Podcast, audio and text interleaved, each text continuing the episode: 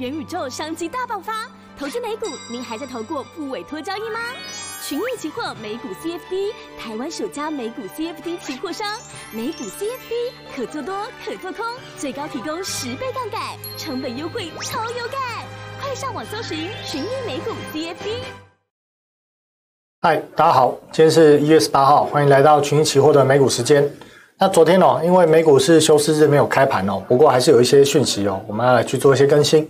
那另外在昨天两大主题部分呢，有投资朋友反映哦，好像昨天的内容没有提到太多。那我们今天哦再深入一点哦，来去做论述。那在讯息的一个部分哦，呃，这部分基本上就是关注在呃今天哦有高盛的一个财报，那明天有这个美国银行跟联合健康的一个财报。那在个股焦点的部分哦，我们昨天有提到哦，就是在苹果一个部分哦，那今天又有讯息传出来，就是讲到说，原本是讲到在 AR、MR 的一个装置哦，它可能会延后推出嘛。不过在更新的讯息哦，有提到说哦，苹果可能考虑有关于这个虚拟头戴装置的部分发布的时间呢，至少可能会递延到今年的年底，或者甚至要到明年去哦。那内容呢，就是这个将主打通讯功能这句话，其实主要在讲的是什么？就是它专注的并不是所谓的一个像 Meta 它的一个元宇宙题材，反倒它是主打就是跟它的通讯功能有相关的一个呃发展的一个方向，或企业去定调它这一个产品的一个使用的目的是为何？那这两个在差异在哪里呢？就是说。苹果当这几年在转型，从最早做电脑到前几年转型到做手机，到现在各个有关于呃各种的佩戴装置啊、家用装置啊，其实都有。那其实元宇宙这个话题哦，要讲哦，其实很冗长。不过如果以简单来讲，就是说，其实我们看过一级玩家，一级玩家讲的就是说，人类的生活越来越走向所谓的不开心这样的一个趋势，这样的一个状态。所以人类呢，透过躲到虚拟世界里面寻求慰藉。而最终，如果 Meta 或者最终元宇宙真的成型，我们认为它也许对于商业行为上是个好消息，但也许对于人类的发展史上是一个负面的影响。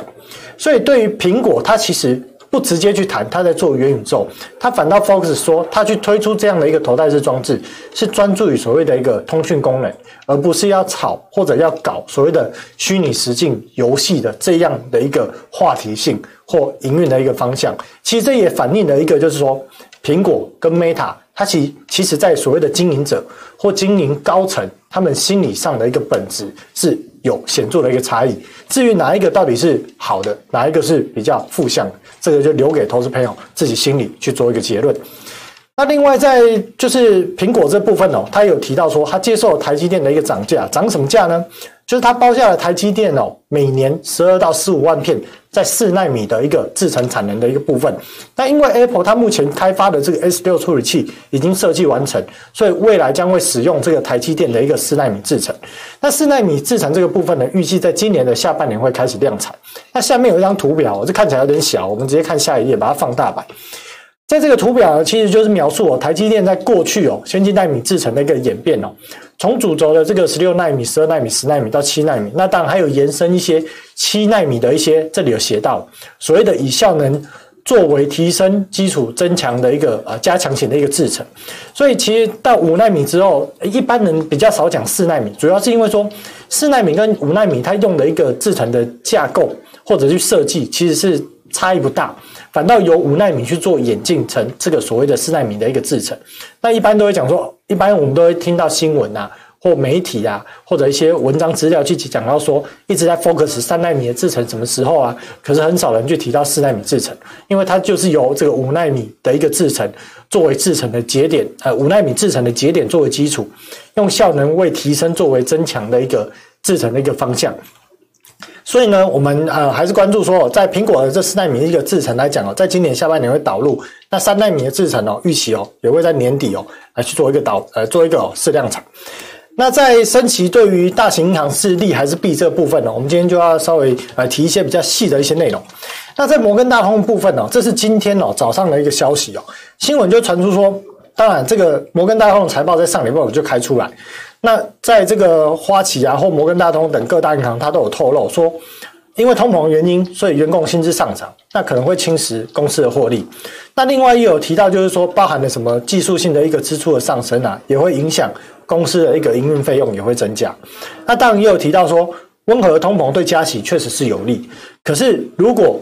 各项的成本面临通货膨胀的压力之下，加息的好处化为乌有。这句话是什么意思？就是说温和的通膨，什么叫温和通膨？正常的景气的成长，它会带出的是一个温和通膨。温和通膨会带领加息缓慢、逐步的一直向上加息的一个趋势。可是像现在是温和通膨吗？不是，现在叫暴力式的通膨，很快速的通膨。所以这样的一个通膨加息的原因是为了要抑制这种暴力式的通膨。而当所谓的一个通膨太快速的时候，它就会带领带领出一些什么问题，包含的像是薪资可能会快速的上涨。或者各项成本会面临通货膨胀的压力，营运成本也会增加，所以在短时间内快速的升息或者是快速的通膨，对银行股来讲，它有两个负面的一个面向。第一个就刚讲的，它的成本会增加；第二个呢，当快速的通膨，它会导致商业贷款跟消费贷款的行为，它会下滑。我们看到这条这条这个这张图表，这张图表是摩根大通哦，它的一个呃收入的结构来源之一哦。那我们看到在这个总额的这个呃消费跟商业的这个借贷的一个部分哦，它的总量其实是一直在逐步的一个下滑。那下滑的原因我们这边有提到，因为通膨太快速。那当然讲这句话我们要有凭有据啊，不能随便讲一句说哦，因为通膨快速，所以导致商业行为跟信贷的一个呃总量会下滑，不能这样。所以我们就看这张表。这张表呢，我们是把这个蓝色，我们先看这个蓝色这个背景哦，一大面这个，这个是消费者信贷的什么总额，就是那个总额。那我们看到过去哦，这从两千年到二零二零一年二十几年以来哦，它的总额基本上都是一直上升的趋势。可是中间有几次的回落，那当然每次回落的原因不一样。但是我们把这个红色的曲线，我们看这条红色的曲线，这条是 CPI，就是通货膨胀率的消费者物价指数的一个曲线。我们把它堆叠上去之后，会发现什么事情？当短时间内通膨快速的拉升，我们看这黄色的框哦，快速的拉升，它就会导致所谓的借钱的意愿的降低。这里又再快速拉升一次，又导致借钱意愿降低。那这里为什么没有？因为这里的幅度跟这个跟这个幅度比起来，它是小的，不可能说每一次一有通膨抬起来啊，这个借贷意愿就变低，不是这样，幅度才是重点。就像十年期公债殖利率的上升，不是说不能升，是升太快会有问题，慢慢升不会有问题。那我们再看到这一次通膨又快速的拉升，从银行端的财报，我们已经可以看到借钱的意愿已经在降低。那未来会不会？见到这边所谓的信贷借款的总额有下滑或趋缓的现象，我们看到这边的上扬哦，其实已经比这边慢多，所以接下来会不会有趋缓勾下来一个现象，是值得我们去关注跟留意的一个重点。那另外在房贷利率呢，这个是美国哦，房利美哦，包含了蓝线三十年期，红线十五年期，绿色的是一到五年期可调动式利率，三者利率在十二月底都开始上扬。这表示什么？今年民众的收入是有限，我今天收入有限，我的房贷利率增加，我的各种种种的贷款利率增加之下，我会去降低我的可支配所得。所以这个时候呢，当所谓的房贷利率的拉升，我会降低我的消费意愿，同时就会回过头来连带去产生我借钱的意愿。那另外这个是比较长的一个走势哦，我们看到过去几年来哦，房贷利率的变动。它其实跟什么有关？黄色这条线是什么？十年公债殖利率。当十年公债殖利率只要往上垫，基本上房贷利率就往上垫。这边一样快速的拉升，房贷利率快速的拉升。这里也是，这里呢也是。所以如果十年期公债殖利率再继续往上走扬，那同同理可证哦，公这个所谓的一个房贷利率就会快速上扬。这个其实这一段话的内容。或结论，我们早在前面的节目很多集就已经有讲过。今天十年期公债是包含了五十债资产的定价的指标，所以一旦它拉升，房贷利率要升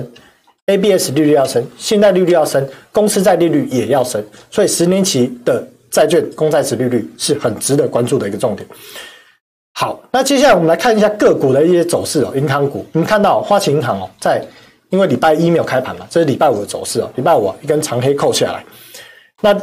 美国银行呢，也是哦，一根跳空，摩根大通呢更惨哦，跳空直接跌破两百 MA，高盛呢也是跌破两百 MA 在做支撑，在做一个挣扎。美国运通也是哦。那当然，这些个股每一档股票有它不同基本面的问题。那我们也观察到这样一个现象，因此我们会在这个礼拜哦，如果有机会哦，可能会推出一些可以反向做空的一些美股标的哦，来提供给投资朋友来去做参考。那昨天还有另外讲另外一个主题，就是零售销售惨淡是通膨的杀手锏嘛？那零售销售这个数据跟通膨，它到底是情人还是朋友？我们来去看哦，过去几次呢，绿色是这个所谓的一个。CPI 啊，然后呢，蓝色这个是呃所谓的一个零售销售的一个数据。那零售销售的一个数据来讲哦，我们就看到这个不是 MOM 哦，这个是所谓的总额。这个数据我们看到，当通膨快速拉升的时候，一样它会出现零售销售的一个总金额下滑的一个趋向。所以，我们这边又看到通膨又快速拉升之下，我们这条蓝线会不会预期有可能也会跟这边一样有勾下来一个现象？我们认为这一个方向是可能的。那这个内容呢，其实我们简单来讲，就是说，今年通膨可不可以？通膨可以，可是它不能通膨太快。当通膨的太快的时候，会发生什么事情？薪资的成长速度跟不上通膨速度，就会降低民众的包含了消费意愿，包含了借款意愿，这个都是有直接性的相关。所以，我们看到一些零售销售的一些股票，比方说哦，卖这种所谓的建材跟家这个服饰类的家电宝。股价这几天就很弱，直接破线了。这个二十五十 MA 仿佛连看都没看到一样，直接就灌破跌破，头也都不回哦，反弹都弹不起来。另外呢，麦当劳直接跌回来五十元没有，也是破了。那今天会不会继续跌呢？不知道。不过目前盘前看起来哦，科技类股纳斯达克的盘前的一个走势是蛮弱的。那晚上美股会不会相形的一个弱势哦？一样的弱势哦？我们认为哦，几率上应该是有的。那星巴克呢？这档股票我们推荐之后，连续跌了六七天。那基本上这几档股票就是符合一个特性，就是说通膨上升的太快，造成零售销售过了美国最主要的一个年底的感恩节，还有这个过年之后，零售销售数据就快速的下滑，所以也会导致这些公司、这些消费性类股的公司，他们的营收表现。呃，就受到了一个负面的影响。那当然包含了 Omicron 啊等等新病毒有的没的，一直又来了一个状况下，也会影响民众消费的意愿。因此，我们认为说，在短时间内哦，还是做那样的一个结论哦。呃，在于这个通膨的一个预期之下，呃，零这个包含了零售销售相关的一些企业，或者是科技类股，短线上都还会有一些卖压存在。所以我们认为，短线上哦。相关的指数，不含不管是电子科技类股的指数，还是道琼指数，短线上都有压力。那这段时间，如果想要去做多的投资朋友，建议哦，还是降低水位，保守或者是观望会比较好。那如果想要做空的投资朋友，就可以去寻求一些通膨的一些受害股，或者已经跌破重要的均线支撑的一些股票，来去适时的做一个偏空操作的一个方向。好，好，今天的节目就到这里哦，那我们就明天见，拜拜。